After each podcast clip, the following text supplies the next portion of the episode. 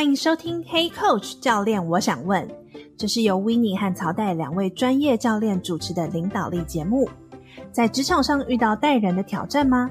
要如何激励团队提升向心力？有什么你想问，不知道要问谁的，都欢迎跟我们说。我们会提供实用的领导方法和技巧，也会邀请来宾分享他们的故事。让我们开始吧。嗨，大家好，欢迎收听 Hey Coach 教练，我想问，我是 Winnie，我是曹代。那我们来做一下我们的例行 check in。这一集呢，我们想跟大家做的 check in 是：身为领导者，你最近遇到最大的挑战是什么？有什么新的发现或学习？我觉得我自己啊，从领导自己的角度来出发好了。我觉得有观察到我近期自己的能量状态没有到很理想。九月底、十月的时候会。规划有一个小小的旅行，然后也会在美国待一阵子，所以就是为了那个时间，其实很多东西七八月需要就是好好的超前部署，很多事情一天当两天用。Winnie 可能也很有同感啦，就我们在早上也见面，晚上也见面，一天的工时非常长，所以我就会感觉到自己的这个能量可能没有到一个很好的一个状态，主要是因为我觉得晚上的时候有时候会睡不太着，就会觉得啊，好像要很久才能入睡，然后或者是很。早就会醒来，所以我觉得那个看到自己身体的状态有一点点跟往常比较稳定的时候的自己不太一样，这个是关注自己这块遇到的一个挑战。然后在团队的部分呢、我我们的团队从一开始的磨合到知道彼此在意的事情去协作，到现在我觉得是渐入佳境。事情我觉得我们是做的还不错，但是要往更长远的方向走，或者是看到我们现在在做的事情跟我们的愿景或是我们的目标的连接，很需要要抬头起来看一看，不会就觉得好像我一直低头在做事，但是没有机会就是拉到比较高的角度来看事情。所以这是我对于自己的发现。跟最近遇到的挑战，我也觉得我们应该有蛮类似的状况。今年我们自己也开创了许多新的事情，包含了 Hey Coach 啊、Podcast 啊，然后我们也一直在尝试新的一些工作坊的模式，所以等于是做的事情的量其实蛮大的。那我自己人虽然在北美，但事实上我也是跟不同时区的人一起工作，有。远到澳洲，然后亚太地区、北美、欧洲，就是完全横 跨的。这样不是二十四小时都在工作吗？然后 还有英国这样子，当然就会去卡自己的时间，所以我觉得是在不同的时区下工作，同时又担任不同的角色。就是我除了有领导者、教练、顾问、伙伴，然后同时也是妈妈、太太等等的角色，所以我觉得是。很需要去随时调整好自己的状态跟能量，呃，也需要去关注，诶，当下我是在做什么，他的需求是什么，因此我要怎么样去跟他磨合这段关系。所以我觉得这个也都是在领导自己，然后我在学习的部分，更有意识的知道自己的。状态能量，所以我现在就是还是会每天固定的跟自己 check in，我会早中晚各 check in 一次，嗯、我也会固定安排自己充电的时间，就算很短，出去走个五分钟、十分钟也好，并且我觉得也是去愿意面对自己的脆弱吧，会愿意跟团队沟通，比如说我可能是需要比较多弹性的，那曹太可能可以比较多架构，那我就跟曹太说。哎，我觉得这个东西你还负责架构，我来负责弹性的东西，那这样就可以找到彼此适合的过程。那所以我觉得也是在这个过程当中去学习，相信不同的团队伙伴，然后去理解彼此不同的长处，找到那个最好的搭配组合。觉得是在这上半年对自己的观察，然后跟学习。所以，哎，也想把这个提问跟观众分享。那各位也可以帮自己 checking 一下。那今天刚好是我们这个七月份的最后一集，最后一个礼拜呢，我们都会想跟观众做一个啊、你问教练答的一个单元。他会邀请曹大来跟大家分享，我们今天收到了什么样子的问题呢？七月份办了蛮多场不同的线上讲座跟工作坊，很多领导者跟我们分享他们遇到的挑战是什么。那我们归纳出来几个点哦。第一个，很多人投的，忙到没有空关注自己的领导力发展。很多时候，我们身为 leader，每天都在处理其他人的事情，很多时候没有时间关注到自己。我觉得跟我们两个刚刚的这个 checking 也蛮有呼应的。第二个呢，每天都在当救火队去解决棘手的问题，好像团队遇到挑战的时候，只有 leader 可以跳下去解决。leader 每天都在忙，疲于奔命。那第三名呢，就是觉得带人好难。事情完成就完成了，但是怎么去带动其他人，去了解团队的需求，跟团队的成员去建立信任？那这三个呢，是大家遇到最挑战的部分。那我想说，我们也可以从这三个角度，然后一起来聊一聊，可能用什么样的方向来思考，跟我们平常用什么样子的方法。第一题跟第二题说不定是可以融合在一起的，因为每天都当救火队去解决其他人的问题，所以忙到没有空专注自己的学习。如果是要回应听众这样子的提问，你会从哪些角度切入呢？我觉得会回应从两个面向可以去切入，一个是领导自己的层次，第二个就会是回到领导团队。那我觉得在领导自己有几个问题，我现在有列出了四个问题，大家可以去问问自己。第一个是，诶，你觉得是什么原因会有这样的状况发生？你忙到没空去专注自己的学习，以及是什么原因你会让自己永远跳下去去当救火队？去思考一下，当救火队的原因是什么？是因为你觉得有些事情只有你可以做吗？并且去挑战这个提问或是你的答案的真实性与否？那你就可以去想象一下，就是。如果让自己，你先把你说的事情全部列出来之后，把它去做一个归类，诶，有哪些它真的就是重要的事情？就像是那个我们今天要装一个瓶子，里面有哪些是那个大石头？大石头一定要先进去的。那有哪些是小石头？它可以等一下，但它同时也是重要的。那哪些是沙子呢？去看看你自己现在每天做的事情，有多少是大石头，有多少是小石头，有多少是沙子，帮自己去重新盘点一下，去做一个就是优先事情的规划。还蛮有画面的，我记得网络上应该有这种影片啊，就是那个演讲者就放了一个空的瓶子，然后要大家放石头跟沙子进去。如果你一开始放的都是沙子的时候，你其实根本没有空隙可以让你的大石头进去。一些旁边的事情或者是很小微小的事情，当它塞满了你所有的时间，就像那个空瓶子一样，那你就很难去把重要的事情真的完成了。那就会让自己觉得一直处于一个焦虑的状态，对，然后你就永远都手上拿着这些大石头，又会觉得很累。但事实上是因为你都把沙给装进去了，你没有先把石头放进去。啊，网络上有蛮多不同的资源可以去帮大家做这种优先顺序的排列。透过这个石头跟沙子的比例，知道自己就是哪些事情是最重要的。通常我们很多时候在当救火队的时候，都是因为诶这些事情已经变得紧急又重要了。思考一下，它为什么会从不紧急重要的事情而换成紧急又重要呢？就是因为你平常并没有安排时间去规划。或者去做这件事情，所以重新盘点，然后重新为自己的优先顺序或时间管理这件事情来做很重要。很多时候也会就是跳回我们的惯性，就是说去处理一些我们觉得相对熟悉的事情，可能是诶立马回复 email 啊，或者是告诉团队他某个 SOP 的地方可能错了，他可以怎么改。但事实上，这些大石头可能是诶你发现团队中彼此间有冲突，就是你需要去协助帮忙或处理的部分，你却觉得这个很难很麻烦，因此你就把它往后摆了。所以我觉得可以用这个方式去重新思考哪些是不紧急重要的，你要先记得再把它拿回来。嗯，要预留时间给他。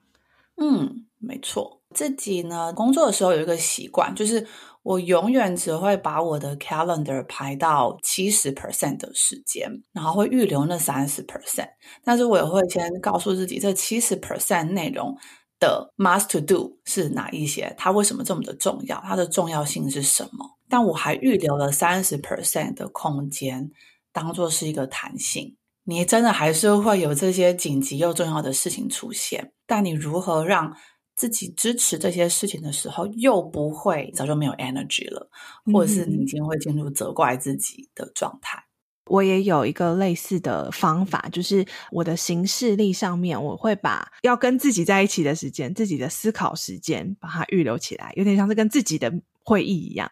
因为尤其我们服务客户为主，客户的时间。占满了你所有的行事历的时候，其实你没有时间静下来好好的思考比较长远的事情。当你至少你在行事历上每一个礼拜你留一个时段，你知道说这个时段是你要回顾你的优先顺序，或者是回顾你这个礼拜的状态的。至少它在你的行事历上会提醒你要去做这件事情。所以这是另外一个用系统来帮助你的一个方法。那接下来的话，我们可以去思考一下关于领导团队的部分。第一个就是说。你觉得对你而言，展现领导力，它能够发挥对团队的效益是什么？然后以及也去思考一下现在的团队，它能力卡关的点是什么，会让你想要去当救火队？因为它一定是在某个地方卡关，你才会跳下去。平时你又是如何去协助团队成长的？因为你可能都把他的机会给抢走了，他没有机会去透过这个事件去成长。最后是你如何去评估伙伴的状态，然后去委派跟赋予他们责任，相信他们在这个过程当中是可以不断的去成长。所以我觉得还是回归到了最重要的，就是去思考团队的需求是什么，如何培养他们自己解决问题的能力，然后并且相信是。Learning by doing，他们做的过程当中本身就是在学习。那身为领导者，更重要的是透过他们的这个学习点，给予他们空间，是可以允许犯错的。就像我们心理安全感里面说的，给他们一点空间可以去做，可以去尝试。但更重要的是，每次做完，请跟着他们一起回顾他们的学习，他们觉得他们做得好的有哪一些，哪些可以再去调整的。帮助他们去做一个 feedback，在这个呃循环的过程当中，不断的持续做，不断的学习，他才能够去加强他自己的这个能力。我觉得常常领导者会有一个误区，就会觉得说啊，这个我做比较快，或者是啊，不要麻烦团队，我跟他说的时间可能都已经做完这件事了。但是你要想，不是只是眼前这件事而已，你今天一次两次跳进去做，那你自己。可能真的效率是蛮高的，可是对于团队而言，第一个他养成了遇到困难的时候，我不用先想怎么解决，因为我知道我的主管会跳进来。那他养成了这样子的能力，他就会没有他发挥的空间，那他也没有在成长，那其实是两败俱伤的。你也很伤神，他也没有在前进，然后事情也不一定是在最好的状态之下，尤其我们。转换成主管的角色，很需要去回头来想，有什么事情是我的责任，我不再只是去做我的团队成员的工作而已，我必须要回头来看我的角色到底要发挥什么样子的效益。今天你到底是将呃自己看成一个 doer 或者是 superhero 的角色，这种超人我来救火就是帮你的角色，还是你更多的是 leader，然后你相信他，引导他，协助他。陪伴他去面对这个困难啊，两个不同的视角，就是可以帮大家去去看到的。那我觉得最后一个，对你而言，你的学习目的是什么？是什么原因让你会想要觉得，诶，学习领导力是一件很重要的事情？可以去想象一下，当你自己成为一个很成功的领导者的时候，你的成功样貌会是什么样子？OK，你的生活跟工作的平衡。是啊，长了什么样子，以及你跟团队互动的关系会有哪些改变？就是你要看到你的成功的景象，你才会有动机去做调整、去做改变，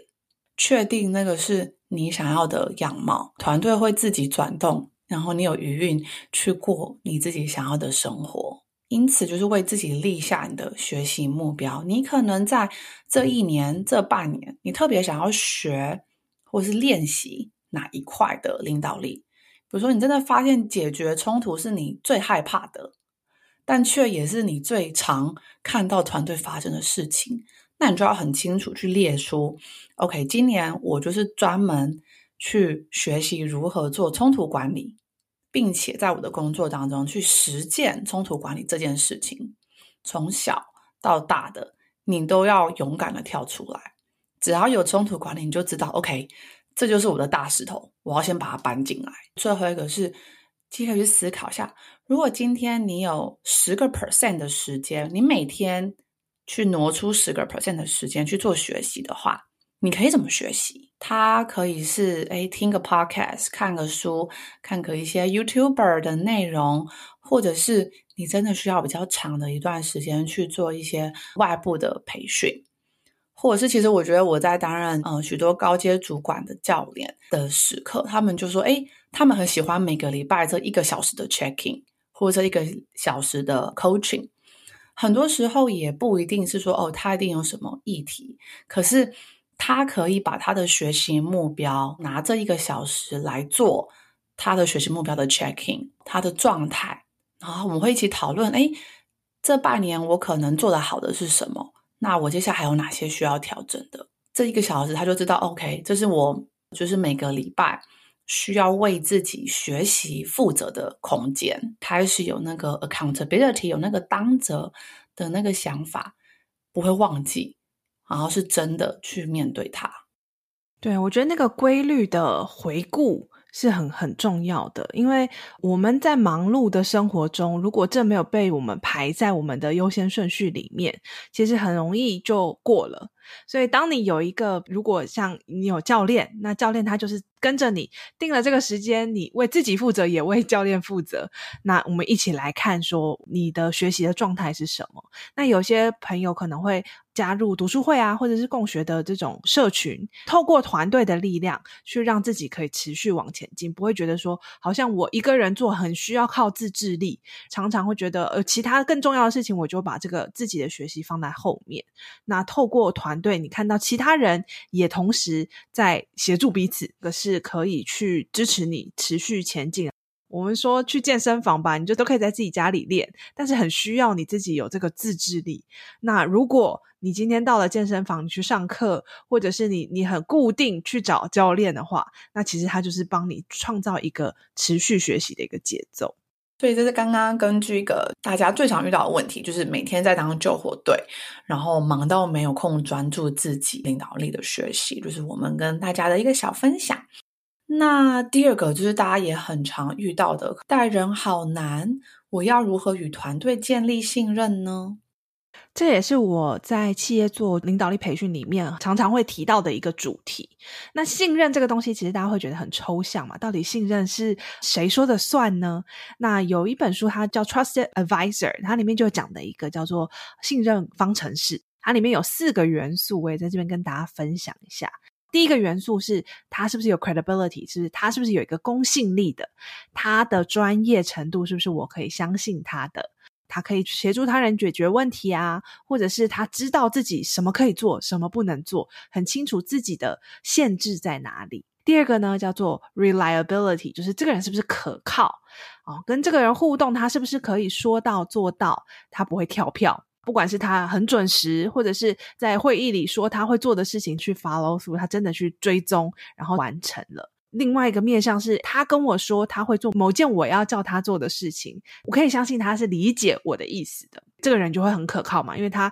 听得懂我在说什么，那他也做得到，然后他不会不守信用。那第三个呢，叫做 intimacy，所以两个人之间的这个信任很取决于他们的这个关系紧密度。那这关系紧密度并不是代表说你就是要跟这个人当 buddy buddy 啊，当好朋友，这下班还要一起去吃饭，那。不是这个意思，他其实是在讲说，我是不是可以跟这个人可以用同理心的倾听，或者是我愿意在这个人前面去承认自己的错误，展现脆弱，我不会害怕去面对自己的情绪，或是揭露我的一些想法。我愿意在这个人前面成为一个真实的人，不是只是一个头衔、一个角色而已。所以这个是呃，我们在过去蛮多时刻都有谈到的一个主题。那第四个呢，叫做 self-orientation。所以我刚刚说这是一个方程式嘛，刚刚前三项其实都在分子，第四项自我导向它就在分母。所以大家不要听到数学就有点紧张，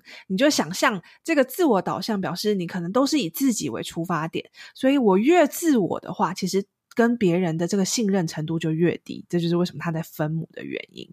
那这越自我，不代表呃一定是每个人都很自私，然后只顾自己而已。他可能是有一个光谱的，这个比较自我，其实有的时候是可能你太关注在自己的身上，你去简报啊，去开会，你可能就想说，诶，这些人是不是信任我？我讲这个话听起来会不会人家觉得我很傻？然后如果他们问我这些问题，我会不会答不出来？其实你发现我刚刚讲这几个都是在想我我我，他可能不是自私自利的人，但是他是从自己出发的。当你我这个 self orientation 比较低的人，表示我是可以从他人的角度、从团队的角度、从组织的角度，仔细去聆听其他人说的话，然后让他知道说理解他，然后或者是对其他人的想法，我是尊重的，我不会去评判他。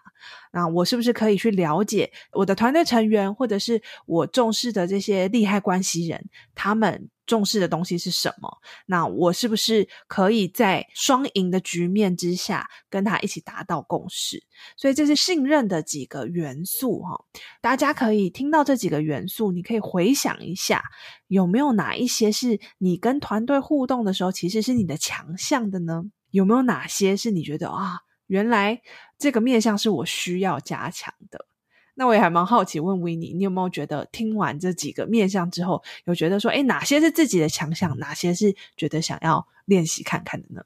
我觉得就是在担任教练顾问，或者是我们是以服务他人为导向。那当然，我觉得我自己可能是比较还是以亲密度 （intimacy） 这一块是我的强项。不管我们多久没有 connect，但是我可以很确切的知道，这个当下我跟你在一起的时候，我就是跟你在一起。嗯，对。然后我会把其他自己的一些思考都会放下，我觉得很专注在这个跟你共创的这个时刻。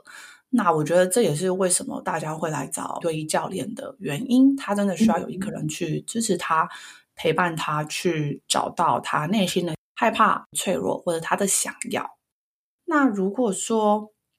我想要再去调整更好的话，我觉得是那个可靠度。就我觉得大部分的时间我可靠度是蛮好的，就我的确。当我 promise 出去的东西，我觉得大家是可以时间内做到。那的确，最近真的是事情就是雪片飞来，嗯、或者是有非常多就是我原本没有预期的事情出现的时候，那我就要重新去做 prioritize，可能要重新去做调整的部分。可能变成是我自己在跟别人 promise 的时候，我需要给一个 range，或者是我不用当下说。Yes，我就是几点几分什么时间给你，我可能要给自己多一点的空间，因此我才不会给自己的那个压力非常的高。发现其实对方都好像可以等，但好像是我自己没有办法等，所以我觉得那个可靠度是也是一个跟自己的一个关系或者是一个要求吧，也会发现自己有这个。特质，你刚刚讲可靠度的时候，我还蛮惊讶的。我想说，哎，Winnie 是一个说到做到蛮可靠的人啊。我可以听到你说的那个是，可能你想象比较理想中的那个自己的状态，你知道自己可以达到那个程度，跟现在的状态可能有一个落差，所以觉得啊，这个是看到可以去调整的地方。